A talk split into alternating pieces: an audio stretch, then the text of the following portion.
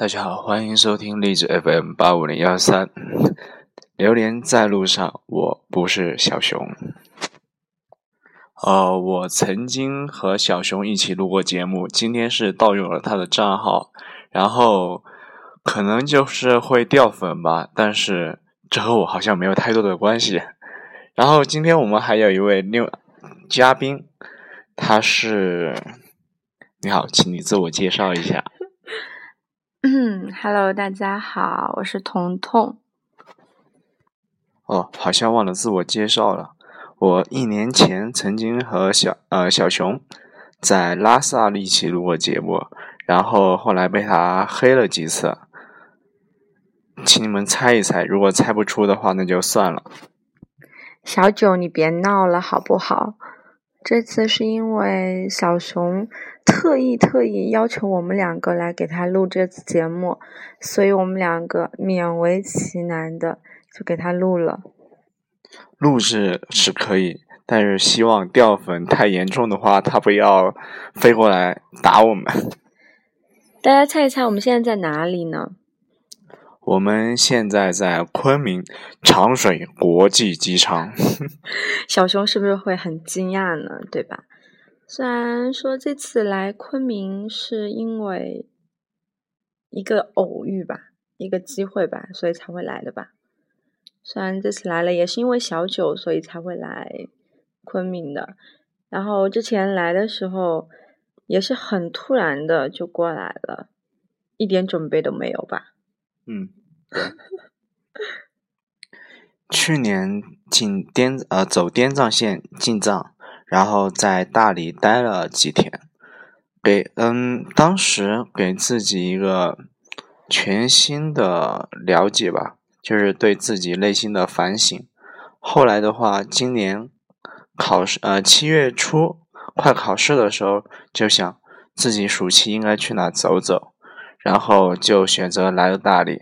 七号考完的，然后九号就到了。在大理就是一直待到今天，今天是七月三十一号了。然后今天搭车到了昆明。你这个坑货，太坑爹了。嗯，其实的话，怎么说呢？这次在大理也没怎么玩，就是逃了一次票去天龙八部影视城。然后其他的话是就是一直待画廊，每天。喝茶、看书，然后泡妞。什么叫做泡妞？我不懂哎。哪有？在大理有艳遇吗？没有。最大的艳遇就是遇到你好吗？嗯，好吧。然后的话，到了就是之前大理雨季一直待画廊，特别无聊，每天喝茶呀，看书呀。然后偶尔去钓钓鱼啊，各种各样杂七杂八的琐事。有一天晚上，突然之间，彤彤一个电话打给我，他说：“我明天来大理。”然后当时我是特别的惊讶，觉得是不是开玩笑啊？因为说过很多次要来大理了，所以他已经被我糊弄的不知道是真是假了。然后第二天早上哦，然后过了一会儿，他又打了个电话说我已经把票订好了。他又第二天早上一大早去公司提前辞职，因为他之前预约的辞职是月底，然后当天去在公司里面办完手续，下午就坐了火车到达昆明。到昆明很累的，两天两夜的火车从上海到昆明。然后不知道为什么一个人就选择过来了，觉得哎，小九在这边，我应该过来看一看、玩一玩啊。但是来了之后会发现，就是大理并没有我想象中的那么的好嘛。因为毕竟从大上海到大理，它的一个跨度期还是很大的。因为你毕竟适应了那种快节奏的生活，一下子到那种特别慢节奏，真的是有点吃不消。然后小九就说：“我说我平时太太过于忙碌了嘛，一下子闲下来了，就不知道要干什么了。”这个可能是现在所有人的通病吧，因为城市的节奏太过于繁忙，而像大大理这样慢节奏的生活，每天早上八点起床算起得早的。像我刚开始也是每天七点钟起床，然后到了后来的话，嗯，还是睡到十点比较好。而后的话就是答应了彤彤说要去黄洱海呀，要逃票去三塔寺、去天龙八部影城、去苍山，都没有去，都没有去。后来我已经崩溃了，我说你再不带我去，我就要回上海了。然后就吓唬吓唬他，而且在大理吃的又吃不习惯，然后天天瘦，天天饿的胃疼，然后真的是吃不习惯。后来去了一趟丽江之后，回来之后整个人都变掉了，可能吃了我一顿要吃三碗饭，是不是有点太夸张了？在丽江待了一天半的时间，彤彤他吃了三顿腊排骨火锅，而且。米饭要加量、加量再加量。你这么黑我真的好吗？呃，这个其实我没有黑他，因为我吃的只有他一半的左右。不是，是因为在大理真的没有这么的好吃吗？除非是他们在画廊里面自己做饭，做饭的话呢，也会吃的比较少一点，不会那么多。但是那个腊排骨火锅真的很好吃，绝对赞！打个广告，唠叨。那个四方街里面的一家店，特别特别赞，而且又实惠，所以话大家如果去丽江可以吃一下，但是我不建议大家去丽江玩，因为我个人不是很喜欢丽江和束河，因为出了一点小小的事情，所以不太喜欢这一块。但是大理确实是一个比较不错的地方，大理就是那种你刚开始你会觉得大理待不习惯，不喜欢它，但是。如果你待了时间稍微有那么一点点久的话，你会会慢慢慢慢对这座城市有很大很大的一个改变。我觉得就像小九一样的，他说他很喜欢大理，然后慢慢慢慢的，我发现我也会对大理有一定的改变。就像今天从那天从去丽江之后，在丽江待了一天，我就受不了了，然后我就要回到画廊了。然后我跟小九两个人又从丽江搭车回到大理。其实搭车还是蛮蛮好玩的，因为第一次搭车嘛，觉得很好玩，很好奇嘛。刚开始彤彤来大理的时候，因为是雨季，每天都下雨，也不能出去玩。然后在画廊，当时人又比较少，所以特别的无聊。不过我偶尔还能喝喝茶呀，看看书，他就坐不住了，玩手机、看电影，都觉得特别的无聊，然后就不停的抱怨为什么不出去玩啊，怎么怎么样。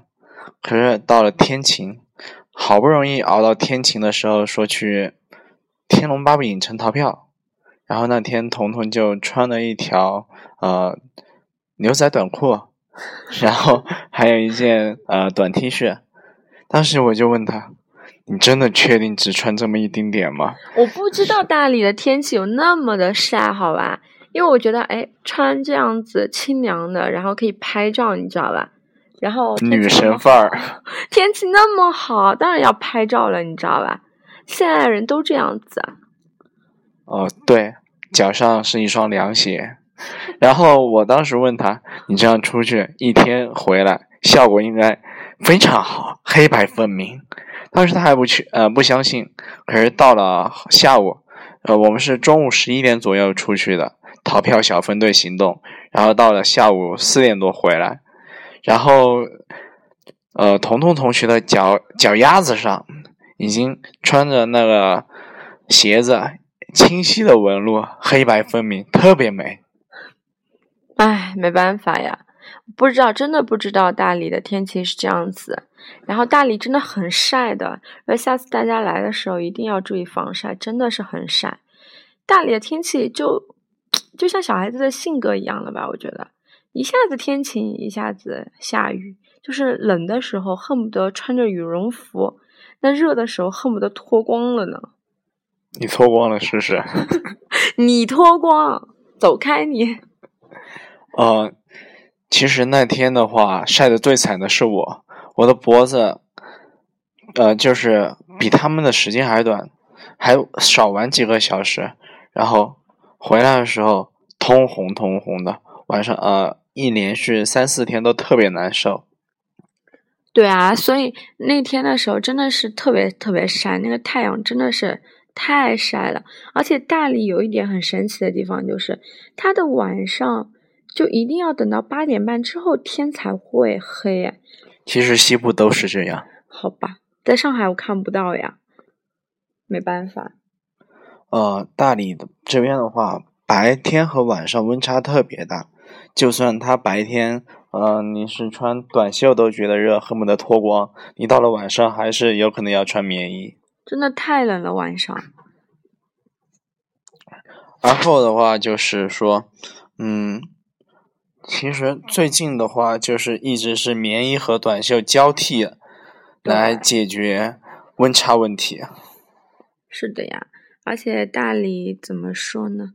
而大理给我的感觉就像家一样的，它不会说是一个城市一个逗留的地方，它就会像家一样的，大家在一起开开心心的，对吧？就像画廊一样。画廊的话，嗯。我是在这边待了大概二十天左右，原计划是在画廊待到八月底，可是后来的话，还是觉得有一些事情要去做，然后有什么事？嗯，这个私聊私聊，然后就提前陪彤彤，呃，送彤彤回家，然后就直接回长沙了。嗯，他回长沙，我回上海，然后又要各自回到各自的生活当中去。但是我们都说明年继续回到画廊嘛？明年他说我们一起徒步川 藏线。但是回家之后，因为我们当时在那个画廊有认识，他们有捡过一个小伙伴叫小宝嘛，然后他是学散打的。然后我跟他讲，我说我跟小优讲，我说等我回家之后，因为小宝在昆山在太仓嘛，然后我在上海很近嘛，然后我们说回去之后。找小宝学散打去，等到明年，然后去走川藏的时候，这样他就能保护我了。对，我可以保护你跟小熊。哦，小熊不要你保护，它可以把别人吓跑。小熊，你这样黑小熊真的好吗？没事，已经黑习惯了。嗯，其 实这次在大理待的时间，基本上都是在画廊度过的。然后的话，就是结交了各种好玩的朋友。刚开始可能会比较疏远，嗯，因为我是那种比较慢慢热的人，特别是彤彤来之前，我在画廊基本上都是那种少言寡语的，就就是默默做事，然后很少和别人有过多的交流，偶尔聊聊天，然后也会扯的。在一般人看来，觉得比较深远的问题吧，比如说怎么发家致富啊，石头可以挣钱啊，什么各种各类的，还有去什么山上挖矿啊之类的。呃，这个这个，哎，你不要这样黑我好吧？你本来就是呀。嗯，好吧，那些矿什么的就不说了，以后发家致富还要靠他们。就是，在大理，因为我一直跟大家待在一起嘛，因为从来没有尝试过这种生活。但是这次，虽然我来大理的时间没有小九那么长嘛，我在大理应该是待了，就是整个在大理这边是十一天的一个时间。然后，对于我来说，最大的一个感受和直观的感觉就是，大家在一起真的不容易。真的真的不容易，而且都是一些特别特别好的朋友。就是你刚开始的时候会觉得跟他们在一起有点疏远，因为不认识。但是后来到后来，你慢慢跟他们接触久了，你就会发现，都是一群逗比啊。呃，也许只是几句简短的聊天，也许只是一盘杀人呃狼人杀，也许只是喝一壶茶，呃，也许只是吃一顿饭。很多简单的交流之后，我们发现彼此不再那么疏远。我们或许在现实生活中，呃，所在的朋友圈、生活圈有层次高低的不同，然后有各自的迥异，但是到了大理这个地方，我们将自己寄生于一个乌托邦，忘记了其他的呃世俗的眼光，都是努力的表达自己的想法、自己的观点。然后在这里，所有的人都是平等的，我们就像一家人一样，彼此照顾着对方。对，虽然说可能刚开始我来这边的话，可能就是他们会照顾我比较多一点嘛，因为小九他可能对于我的照顾会比较多一点。然后，但是大家也是一样的，大家会觉得大家都在一起嘛，而且各方面都可以一起玩啊什么的，真的是好开心啊，跟他们在一起。而且你会发现在大城市里面的那种警警警觉心啊，或者是那种会去有这种。抵抵触啊，防范意识啊，各方面。但是你在大理，你不会有的，你就感觉大家都是特别特别淳朴的那一种。所以我很喜欢跟大家在一起的那种时间。所以每次，因为小九他是做义工嘛，然后我在画廊里面会看他送走一批又一批的刚熟知的一些朋友，然后走了。其实每次送他们离开，我我。我是一个比较感性的人嘛，所以我会觉得很难过，就我不想他们走，但是我也知道小九也经常说嘛，刚开始的分别是为了下一次更好的相聚嘛，对吧？嗯，是的，是的，嗯，做义工最痛苦的一点就是说要不断的迎接新的一批朋友，然后好不容易鬼混厮混熟了之后呢，又要把他们送走。这感其中的感情是很难说清楚的，特别纠结。但是你要知道一点是什么？你做义工，你从来不打扫卫生，好不好？你都是喝茶的，好吧？没有，我叫其他沙发客帮我打扫了，只是你没看到。你拉倒吧你！都是敏捷在帮你打扫卫生，好不好？嗯，好吧，不说了，不说了。啊，然后在大理的时间，就是除了他们。就是第一天来的时候，就是他们小伙伴去摆摊，你会觉得他们卖羊肉串真的很逗逼。我跟你跟就是真的很逗逼的那种，而且就是他们是那种比较真的是比较开朗的人，而且他们的脑袋里面想的事情是你不曾想过的，是我从来没有想过的。其实当时我们卖羊肉串、卖牦牛肉的时候。然后就自己在旁边弄土豆片啊、韭菜，自己烤着玩，都在一个烤炉架上，然后忽悠忽悠，一看到有游客啊或者有路人经过，就把他们忽悠过来，结果牛肉和羊肉还没卖，我们的土豆片和韭菜就卖完了。对，而且他们很逗逼的是什么？卖羊肉串，卖 卖牦牛肉，送攻略一个，送攻略。然后呢，什么逃票攻略啊，什么吃饭攻略啊，还有旅游攻略啊，什么都送。哦，也是醉了。还有泡妞攻略。你有泡妞吗？啊，没有，我很老实。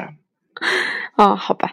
然后他们就是各式各样的，就是不管是人人来人往的游客，还是各方面。都是各种搭讪哦，就你不曾想过的那种搭讪，而且都是特别特别义正言辞的去搭讪。嗯，下到三四岁的小朋友，只要能说话的，我们都搭讪；上到七老八十的，只要他能走路，我们也搭讪。都搭就这样子作死的节奏，你懂吗？嗯，其实这不是作死，而是说乐趣。对，乐在其中，无法自拔。好吧。呃，因为出来玩的话，玩的就是心情，然后不断的和别人有交流的话，我感觉对自己的心境也会有不同的提升吧。嗯，当然啊，不对，说的太深奥了，又开始装叉了。嗯，应该是说让自己和各种各样的人玩，然后从不同的人当中找到不同的乐趣。嗯。是的，的确是不同的人找到不同的乐趣，而且这次跟他们在一起这么长时间，然后大家就像一家人一样的，而且一起做饭，一起逃票，一起玩，然后一起做各式各样的事情吧，反正都觉得特别特别有意思嘛。而且从刚开始来的有一点点的抵触心理，到后来完全的可以融入到他们当中，然后其实我也觉得。挺不简单的，嗯，彤彤刚开始来的时候是，无论做什么事都在抱怨、抱怨、再抱怨。可是后来我们是二十一号搭车，计划搭车去丽江，然后彤彤当时是三步一回头，啊，特别是到了丽江之后，他说，啊，为什么要来丽江？这里不如大理，那里不如大理。是的呀，我真的觉得没有大理好。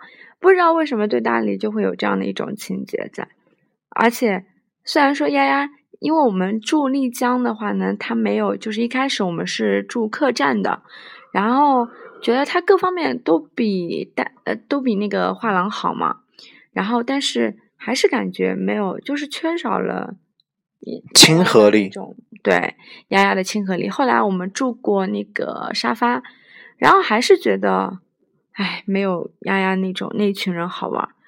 这边我要吐槽一下，小九他跟三个男人一起睡帐篷，然后腰酸背痛，因为帐篷实在太小了。然后在里面睡的时候，蜷着身体，整天呃整个晚上背都是弓着的。然后我们另外一个小伙伴就把他就就睡觉的时候嘛，就喜欢抱着他。然后小九说：“万一我把持不住了怎么办？”哎哎，这一段可以删掉，我等一下把它删掉。你讨厌死了。然后后来从就是之前有去了一下束河嘛，后来觉得束河真的跟我想象中的完全差太多了。呃，用我们画廊一个大哥的话来说，他就是我去过三次束河，束河给我的感受就是遍地都是马粪味。马粪味，然后后来我不是回到大理的嘛，然后我说了一句特别经典的话，特别赞。你自己说吧，我都不好意思回忆了。我觉得，我觉得大理的马粪都比丽江和束河的要香。啊，好重口味啊！我什么都没听到。本来就是的呀，因为觉得特别特别亲切嘛，回到大理就特别特别亲切。然后我们回去，当时我们回去的时候，真的跟我们在一起的小伙伴好开心，因为因为当时他们也走了嘛，然后不知道怎么的，他们那天也回来了，所以大家又相遇到一起，觉得特别特别缘分，真的是缘分，只有缘分才会在一起。啊，当时是我们之前送走了一批，然呃，大概是二十五号、二十六号左右，他们去了香丽江。嗯，对，香格里拉，然后后来，嗯，就在二十九号的时候，我们返回了大理，然后我们就待在房间，突然之间听到他们有小伙伴的声音，然后我们就出来，然后看到其中一个大个儿，这呃就是其中的一个朋友，他和我们的画廊呃一个常住在画廊的大哥阿华哥就在那聊天，然后我们就大叫一声 “hello”。然后华哥就抬头望了一眼，然后眼睛就亮了。他说：“你们居然回来了！因为我们之前计划是三十号直接从丽江到昆明，就不不再回大理了。”然后华哥他后来就跟我说：“他说，哎，呃，我刚才还和阿凯在聊天，就是大个。他说和小九相处了这么久了。”就是刚开始好几天都没有和小九说过话，但是到了后来，发现大家都是一群逗逼，一起玩，一起各种各样的欢。然后到了后来的话，不知怎么说，离别的时候都非常不舍。然后我在朋友圈里面看到阿华哥发的一条动态，他说：“小伙伴们相处了这么久，却一个又一个的离开了。也许这一次的离别是为了下一次的。”更好的相逢，但是离别的时候确实有太多的不舍。对，当时，呃，看到这段话的时候，特别的心酸，呃，因为感觉就像家人离别了。然后那天晚上，我和彤彤去古城买榴莲班戟，当时已经是晚上十一点多了。然后的话就是回来比较晚，阿华哥他又。在那发微信，他说，啊，发了一张一锅汤，因为排骨玉米汤，对，炖的一锅排骨玉米汤，特别好吃。然后他还给我们发了张照片过来，他说汤在厨房，你们晚上回来自己盛，我们先睡了。当时的话，感觉就像一群家人在照顾，特别暖心。真的太暖心了，因为我跟他们的接触并不像小九那么时间那么长，但是他们真的是一群特别特别好的朋友，太暖心了。而且今天我们走的时候，他们早上起来给我们做早饭啊，各方面真的是太谢谢他们了，而且很谢谢他们的照顾吧，像爱华哥，像燕燕姐，然后还有我们的小伙伴，然后真的是大个小宝。然后大个女朋友，然后还有长沙，就是警校的那三个 逗逼小伙伴，然后真的是很谢谢他们吧。因为像画廊里面的话呢，他不是说什么什么人都是的。然后因为画廊里面他会住很多人嘛，那像有的小伙伴就是可以直接跟我们玩的来，有的小伙伴的话呢，他就可能是自己比较独立那种，他们自己玩的那种，所以。相处的来的话呢，还是相处来的；相处不来的话呢，还是不要勉强的。啊，像我当义工期间的话，就是平等的对待每一位小伙伴。但是很多小伙伴之间就是各种沙发，他们之间很可能会有一定的性格差异吧。然后有一些就是相对来说比较独立，没有大家那么依赖群体，所以的话也不勉强。只能说，呃，坚持自己的立场，就是尽量和他们保持友善，然后的话就是努力的和每一个逗逼和平的相处。你说谁是逗逼啊？我没说你。你不要这个样子。然后就是对于对于丫丫画廊，他虽然我虽然有很多自己的感触吧，怎么说呢？感触很多，但是。很多东西你不是说能够随随便便去分享的东西，因为很多东西只有你自己去感触了，你才会知道这样的一种心境，对吧？很多东西不是说能用言语来表达，只是说某一刻或者某一件小事，你突然之间就备受感动，然后突然之间对这里的依赖性或者情感就得到了前所未有的提高。然后就感觉这个乌托乌托邦我已经离不开了。对的。是不是每次都给你加饭，所以你特别开心啊？那当然了呀，因为他不是像那种管饭的那种，说吃一碗就不给你吃了，那吃一碗还可以再吃第二碗，可以管够呢。好吧，好吧。你做过菜吗？我做过泡面。哦。彤彤的泡面特别好吃，就泡面，他把他将所有的东西一锅放到锅里，然后烧了一壶水，然后就煮了一会儿，然后端出来说，特别煮的泡面，统统特制。那当然了呀，泡面就这样煮的啊。后来，然后有跟其他小伙伴问他们，他们那边怎么煮泡面。然后每个人的各式各样的方法都是不一样的，然后让我对泡面的一个煮泡面这样的一个形式，我又发生了一个天翻地覆的一个改变。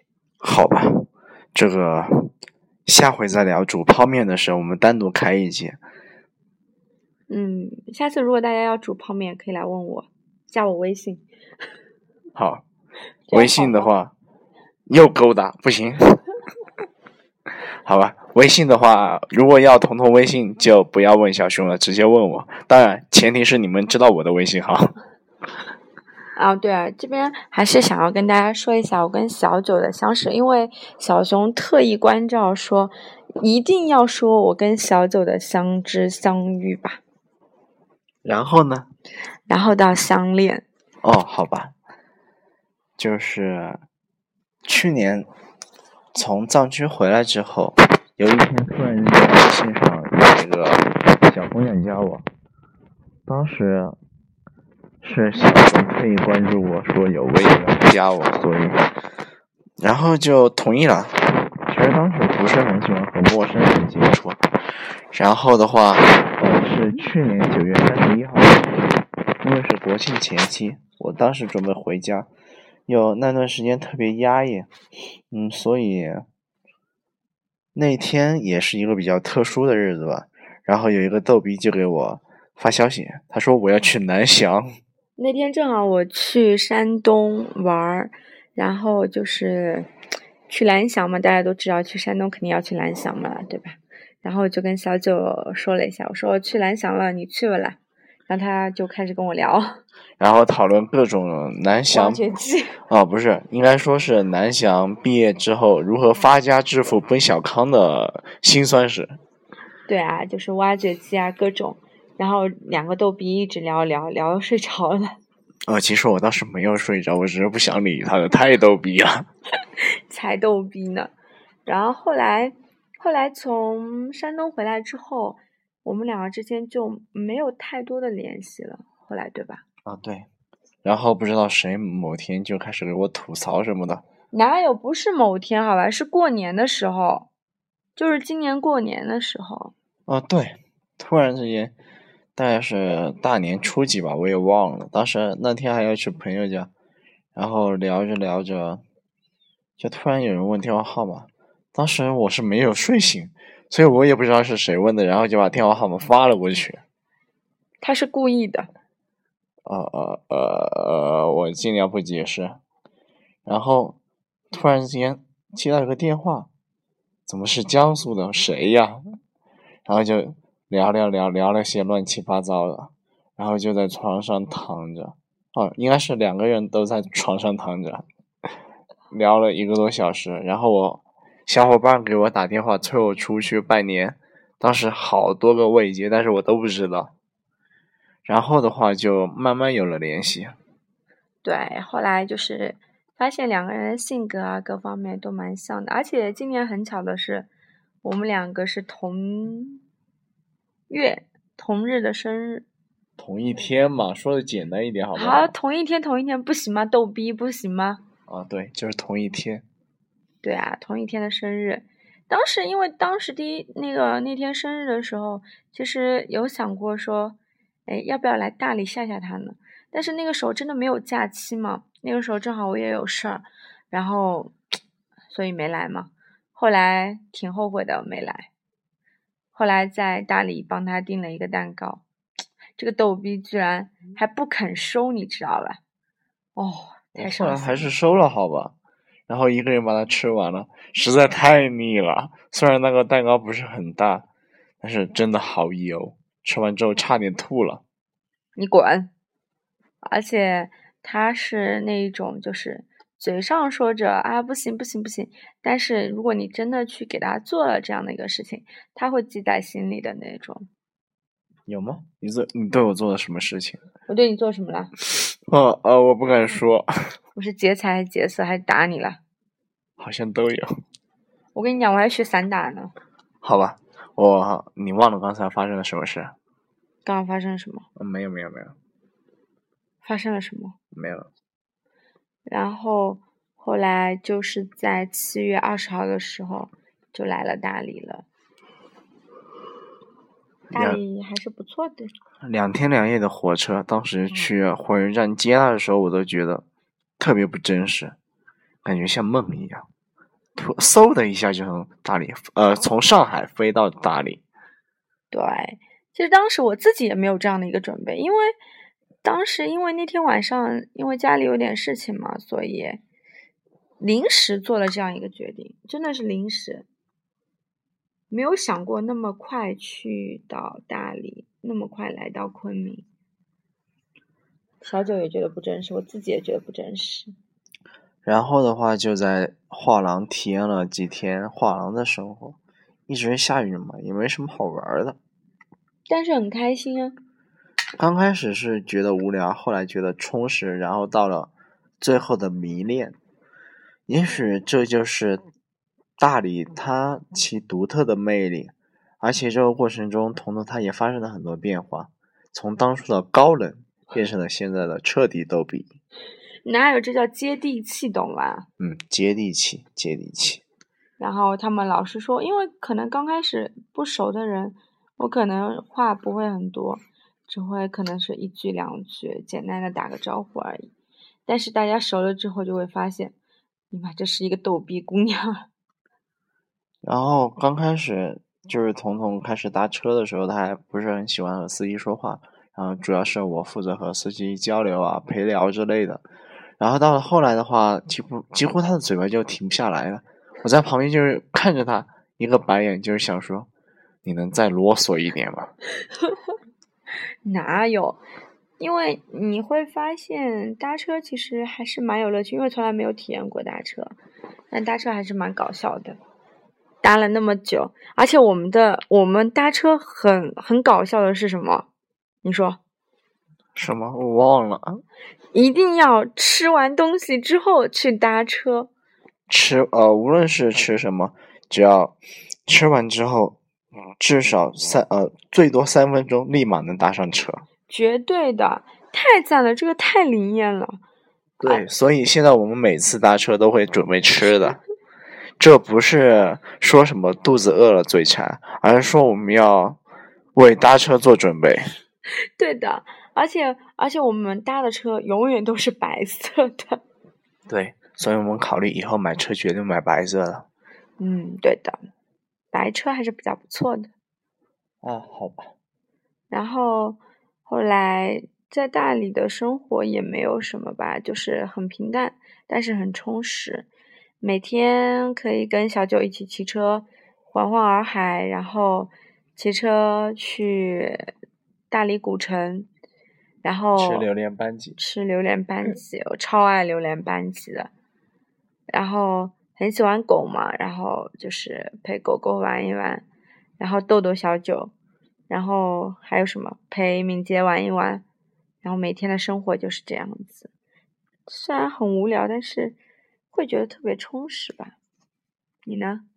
呃，这可能就是怎么说呢？啊，一切的忙碌之后，回归于简单的粗茶淡饭。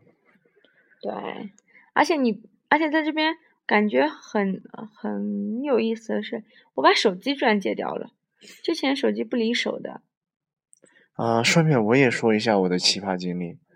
当时我在昆明火车站的时候遇到了小偷，然后我一转身，小偷直接蹲地上系鞋带跑了。然后我在大理，呃下火车之后坐上了八路公交。提醒一下大家。以后来大理绝对不要坐八路公交，或者说来大理呃来坐八路公交绝对要注意防范身外的财物，因为有贼。我一上公交就发现，哎呀，手机不见了。于是我去古城买了个一百五的诺基亚，一直用到现在，而且连续呃已经有四天没有充电了，它还是满电哦。为诺基亚点赞，哦耶！真的诺基亚很有意思的。所以的话呢，你要知道，他就天天用他的诺基亚，然后我的手机我也不用，他就天天拿我的手机各种玩，你知道吗？我把手机借了，他倒好，天天玩手机玩的嗨，对吧？有吗？没有吗？啊，好吧，勉为其难的，我其实我也只是接受一下通知而已，然后什么没有其他的太多的，然后偶尔在朋友圈里面爆个照，嗯。其实，在大理的生活还有一点比较好的，就是已经忘记了时间。我觉得。然后像今天回到昆明，彤彤就在说，就是感觉一下子见到高楼大厦，特别不适应，特别压抑。对，特别特别压抑，都不知道怎么回上海，怎么适应。一栋栋钢筋水泥束缚的牢笼，对，牢笼。嗯，明年还会回大理的，应该。不过那时候可能我们都会有更多的成长吧，因为又一年嘛。对，而且今年从大理搭车回来，最奇葩的就是司机问我们搭不搭，我们总会说：“师傅，我没有钱，你可以带我们吗？”哦，我没有钱。直接大声的就喊：“我没有钱，我没有钱。”然后司机都会忍不住笑。对的，就是特别特别搞笑嘛，会觉得啊，没有钱你们还要搭车，你们而且别人用的还是苹果，前呃前面还挂一个单反，各种各样零食什么的没有断口。像这样的人像没有钱的吗？那没办法，我真的没有钱。好吧，不说了。很穷的。而且他们拍照啊什么各方面都是我在拍的，我就是他们拍照的那个。嗯，对，特约的摄影师。对啊，各方面拍照都是我拍，太讨人厌了，又不给钱我。嗯，一百块你要吗？不要，一百块都不给我。哦，好的，等一下就给你。讨厌死了。然后像现在，嗯，已经现在几点了？嗯，一点哦，应该是北京时间一月三十一日一点四十八，三十八。对啊，现在都一点多钟了，而我们两个呢都没有睡，因为我们两个是今天一天太累了，今天这一天的奇葩经历，我们两个人在高速。啊，不要吐槽了，我已经。没有，我一定要吐槽，我们两个今天在高速被赶下来的，而且两个人都是，真的是无奈啊，两个人都是要上厕所，你知道吧？然后特别特别无奈。然后彤彤就边走边吐槽，走到后面的时候他已经吐槽不下了，脸都绿了。因为被憋的，太想上厕所了。好吧，我就啊，太没节操了。真的，当时当时的心情就像是那种万马奔腾，你知道吧？就想上厕所，哪怕跟比起中五百万来想，能让我上个厕所，我都是开心的。哦，好吧，好吧。嗯，现在时间也不早了。然后彤彤明天早上还要赶飞机，所以这次分享会到此结束了。啊，大家早点睡吧，好吧。啊，然后明天我的特殊任务就是把彤彤开飞机送回上海，所以所以的话就是明天我要开飞机了，请呃就不和大家聊了，拜拜。拜拜。哦耶。